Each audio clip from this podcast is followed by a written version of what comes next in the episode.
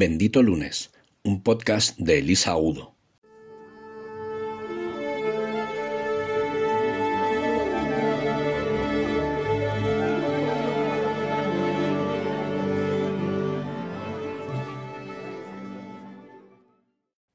Hola benditos. En 2016 yo viví el viaje más romántico de mi vida. Fue un safari por Kenia, Tanzania, que acabó en Zanzíbar y que acabaría en boda. Pero eso es otra historia. El día, más o menos el quinto día del safari, estábamos en Kenia y esa noche dormíamos en un fly camp, en un campamento a la orilla del río Mara el safari estaba montado de manera que la inmersión en la sabana fuera gradual. El, primer día habíamos dormido en un, en un lodge, en un alojamiento con, paredes, eh, en mitad de, un lugar con, animales solo herbívoros, con, cebras y con jirafas. El segundo día eh, habíamos ya empezado a dormir en, en tented camps, en, en, campamentos de estos montados, es lo que llaman eh, bueno, lo que llaman glamping, ¿no? Eh, una especie de campamento de lujo que tiene, pues, eh, bastantes comodidades, ¿no? Tiene, tiene unas tiendas muy grandes, con una tela muy resistente, tienen camas con edredón, tienen una especie de, de baño en el interior, bueno, es un, un método fantástico que, que, con el que estuvimos haciendo ese viaje y gradualmente lo que iban haciendo era introducirte más y más en, lugares más perdidos, más en el interior de la sabana, más aislados y con más posibilidad de, ver a, los animales, ¿no? Y esa noche mm, tocaba el primer campamento que era campamento de verdad, lo que tú entiendes por un campamento, con tiendas de campaña, con colchones en el suelo, sin baños y, bueno, pues totalmente introducido en, la naturaleza. Y en el río Mara lo que había era un montón de hipopótamos y también de cocodrilos. De hecho, había un, cuando llegamos había un hipopótamo eh, destrozado en, la orilla, en descomposición, porque se lo habían comido. Y bueno, fue impactante llegar y ya ver eso nada más aterrizar allí, ¿no? Nada más eh, aparcar el, el, camión de safari. Y bueno, pues estábamos más o menos, eh, como digo, habíamos ido avanzando, pero mm, yo estaba muy desconectada de una de mis emociones, que es el miedo. Yo hasta ese viaje creí que era una persona muy poco miedosa y que, bueno, pues que tenía otras grandes cualidades y defectos, pero que el miedo no era para mí. Y esa noche en el fuego de campamento que hicimos, y que yo esperaba que fuera con una gran seguridad de los, de los guías que llevábamos, ¿no? Que llevábamos eh, pues unos... Eh, eh, una especie de guardianes con, con, un rifle que yo pensé que nos iban a proteger toda la noche y que resultó que no, que se iban a dormir y que se apagaba el fuego y que todo lo que yo había visto en las películas no iba a ocurrir. Pues además fue amenizado por una de, de las compañeras de viaje que luego ha resultado ser una gran tipa y que saludo desde aquí, hola Cristina, pero en aquel entonces era un reto para mí porque es una persona que tiene una gran, bueno, vamos a decir adicción a la adrenalina para que me entendáis. Y bueno, pues fue amenizando ese fuego de campamento y fue haciendo bromas y bueno, incluso lió a los, a los guardas para que simularan un, bueno, pues rugidos del león y nos tuvieran a todos acogotados medianoche. La cosa se fue caldeando y el caso es que yo me fui a dormir bastante, con bastante desasosiego. Y por hacer una confesión aquí a ti que me escuchas, yo te puedo decir que aquella noche yo conecté con el máximo miedo que he sentido en mi vida, porque además era un miedo real, físico, y te diré que, llamándolo claro, fue miedo a morir. Yo esa noche, esto lo sabe muy poca gente, pero yo esa noche escribí un mail en mitad de la madrugada, escribí un mail eh, desde el teléfono a David y otro mail a mis padres despidiéndome. Un mail que esperaba que saliera eh, enviado cuando mi teléfono recuperara la cobertura y cuando previsiblemente yo hubiera muerto. Fue un gesto totalmente absurdo, eh, guiado desde, vamos a decir, el terror. Y yo aquella noche recuerdo haberme despedido realmente en mi interior y haberme entregado a la naturaleza y haber dado las gracias por, por, estar viva, porque sinceramente mm, dudé de si iba a haber un ataque esa noche. Era todo, mm, bueno, no voy a decir ficticio porque, bueno, podría haber pasado, pero era todo un entorno bastante controlado. Eh, la agencia que organizaba el viaje, porque, bueno, estos viajes, a nosotros nos gusta viajar por libre, pero este es uno de esos viajes que agradeces que alguien te acompañe, ¿no? En el terreno. Y bueno, es una agencia con experiencia y todo aparentemente estaba bajo control, lo tenían muy estudiado y sabían lo que hacían, pero esa percepción yo no la tenía por bueno, varias cosas que habían pasado, ¿no? Y porque al final el miedo es libre, el miedo es libre y de hecho es la emoción más antigua que tenemos. Otras emociones eh, de las que ya hablaremos tienen su cabida en, la corteza prefrontal, en el neocórtex, que son partes del cerebro más nuevas, ¿no? De, otra etapa de la evolución. Pero el miedo es de nuestro cerebro reptiliano, de esa parte más ancestral que tenemos eh, desde, desde que nació la especie, desde que evolucionó. Y es así porque es la emoción que nos sirve para sobrevivir.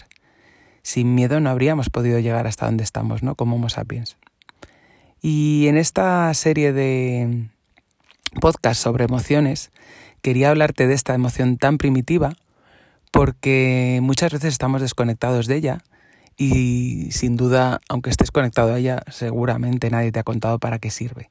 Y como decíamos en, en un podcast anterior, todas las emociones son neutrales y tienen un mensaje para nosotros que nos ayuda a, comprendernos mejor y a actuar en consecuencia. Y en concreto el miedo sirve para que te pares a pensar si tienes los recursos necesarios para lo que estás queriendo hacer. El miedo sirve para que repases si estás preparado para que veas si te estás pasando, ¿no? Y lo que, lo que quieres afrontar no es todavía para ti. Muchas veces em, hablamos de, de tener un, un, miedo mm, sano o de tener un miedo que te paraliza y simplemente la diferencia puede estar en, en, el tiempo, ¿no? Puede ser que sea demasiado pronto para ti o puede ser que estés dando un paso demasiado lejos, ¿no? Si yo te digo que, que puedes viajar eh, tú solo cuando tienes 10 años, a un país desconocido, pues a lo mejor te entra miedo y ese miedo puede ser muy grande como para paralizarte. Pero ¿qué pasaría si te digo que a lo mejor tienes que ir más cerca, no a un país lejano, sino al pueblo de al lado y en autobús en vez de en avión? O que tienes que ir más adelante. A lo mejor puedes ir a ese país lejano, pero no tú solo con 10 años, ¿no? Simplemente es una cuestión de perspectiva, como casi todo en la vida. El miedo a nivel biológico lo que hace es eh, que actives eh, el modo supervivencia. El cuerpo tiene dos modos de funcionamiento, solamente dos, aunque parezca increíble. Uno es el modo de desarrollo y otro es el modo de defensa. El modo de desarrollo es el modo sano de vivir, es el, la manera que tiene tu cuerpo de lo que nos han enseñado en el colegio, ¿no? Nacer, crecer, reproducirse, discutir y morir. Y al final es el, el, modo que permite que tu vida vaya bien y que tú tengas todos tus recursos eh, vitales en orden. Y el modo defensa es el que se activa cuando hay un peligro, que puede ser real o imaginado. Da igual si es un mm, león que aparece en tu tienda de campaña, pero es necesario y es imprescindible que inhiba el otro modo, el, modo de desarrollo. Porque claro, si esa noche hubiera aparecido un león en mi tienda de campaña, que de hecho los oía en la lejanía, por eso aquel pánico, si hubiera aparecido un león a mi lado, ¿qué sentido tiene que el modo desarrollo siga activo? El modo desarrollo es el que hace que las células epiteliales de mis mejillas eh, estén activas y me dejen unos mofletes sonrosados y jugosos, ¿no? Con una piel tersa y suave. Ese, esa característica de mi cara en ese momento no tiene ningún sentido si lo que necesito es un modo defensa, lo que llama el organismo, lo que se llama en inglés, eh, el organismo se pone eh, fight or flight, significa lucha o vuela, en el sentido de ataca o sal corriendo, ¿no? Y ese, ese modo de defensa se activa biológicamente en automático para que pueda sobrevivir y se producen un montón de mecanismos en tu cuerpo. saltan todas las hormonas, el cortisol, la adrenalina, para que el corazón bombee sangre más rápido, para que tus pupilas se puedan dilatar, incluso para que tu aparato digestivo se pueda vaciar. Eso que habrás oído muchas veces de, mm, miedo, es literal. Tu cuerpo hace para que todo lo que tienes en el, intestino salga y así puedas correr más rápido. Imagínate que fácil es, ¿no? Que sabio es el cuerpo. Y todo ese modo de defensa es el que se activa cuando tu cuerpo siente un peligro, sea verdad o no, porque puede ser ese, león en la tienda, o puede ser tu jefe gritándote, o puede ser un atasco que te estresa, o puede ser cualquier cosa de tu vida cotidiana. ¿Y qué ocurre cuando el modo defensa se activa mucho tiempo? Pues que todo ese tiempo tienes inhibido, eh, paralizado el modo desarrollo. Y claro, si tienes el modo desarrollo en stand-by, pues tus funciones normales no se pueden desarrollar, no pueden ejercer normalmente. Por eso te pasa, si es que no te ha pasado, te felicito, por eso a mí me pasaba, al menos, que durante una época en la que yo vivía pues con muchísimo más estrés de trabajo, en la época de cuando yo era comercial, todos los los pequeños, las pequeñas enfermedades tipo resfriados me ocurrían en fin de semana y en los puentes que yo decía, no puede ser verdad, he estado toda la semana fenomenal, viajando como una loca y desenfrenadamente activa y cuando llega el momento de descansar me pongo mala, ¿esto cómo puede ser? Pues puede ser porque tu cuerpo, que es muy sabio, en ese momento de desenfreno, corriendo de barajas a, al, al, aeropuerto del, hospital, de, del Llobregat, eh, esté pensando que estás en peligro y tenga todo el modo de defensa activado con ese estrés negativo, ¿no? Con el, con el distrés. Y solamente cuando entiende que ya no hay peligro, que es que tú te paras el sábado y duermes lo que es, debería haber sido normal, el cuerpo entiende que ya se puede reactivar el modo desarrollo. Y entonces es cuando empieza a hacer los arreglitos, y el arreglito es que a lo mejor te has resfriado y has estado aguantando ahí y en modo defensa porque había otra prioridad que era escapar. Todo esto te lo cuento para que consigas entender en tu día a día qué, qué es lo que te está paralizando, ¿no? Y cómo es ese miedo, si es un miedo sano que te permite solamente reflexionar eh, sobre el paso que quieres dar, o si es un miedo aterrorizante que te paraliza y sobre el que quizá tengas que, comprender qué, hay más allá, ¿no? Si estás yendo demasiado rápido o demasiado lejos y, y que puedas decidir si te tienes que despedir de tus seres queridos, si vas a morir de verdad o si simplemente tienes que bajar el listón de esa, de esa, de esa tensión y de esa sensación de supervivencia y puedes bajar las revoluciones, ¿no?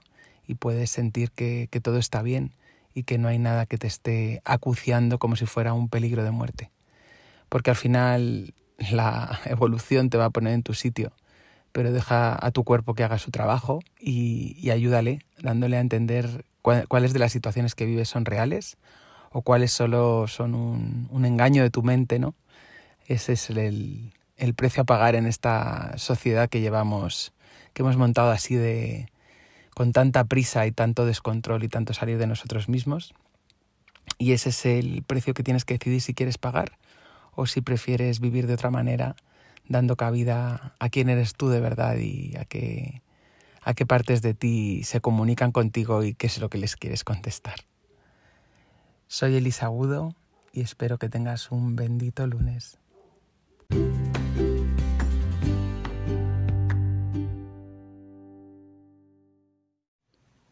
El fin de es sagrado. A partir de ahora, el lunes puede ser bendito. Puedes encontrarnos en las redes sociales como arroba benditolunes.com. Síguenos en YouTube, Instagram, Facebook, Twitter, LinkedIn y en el blog de Bendito Lunes.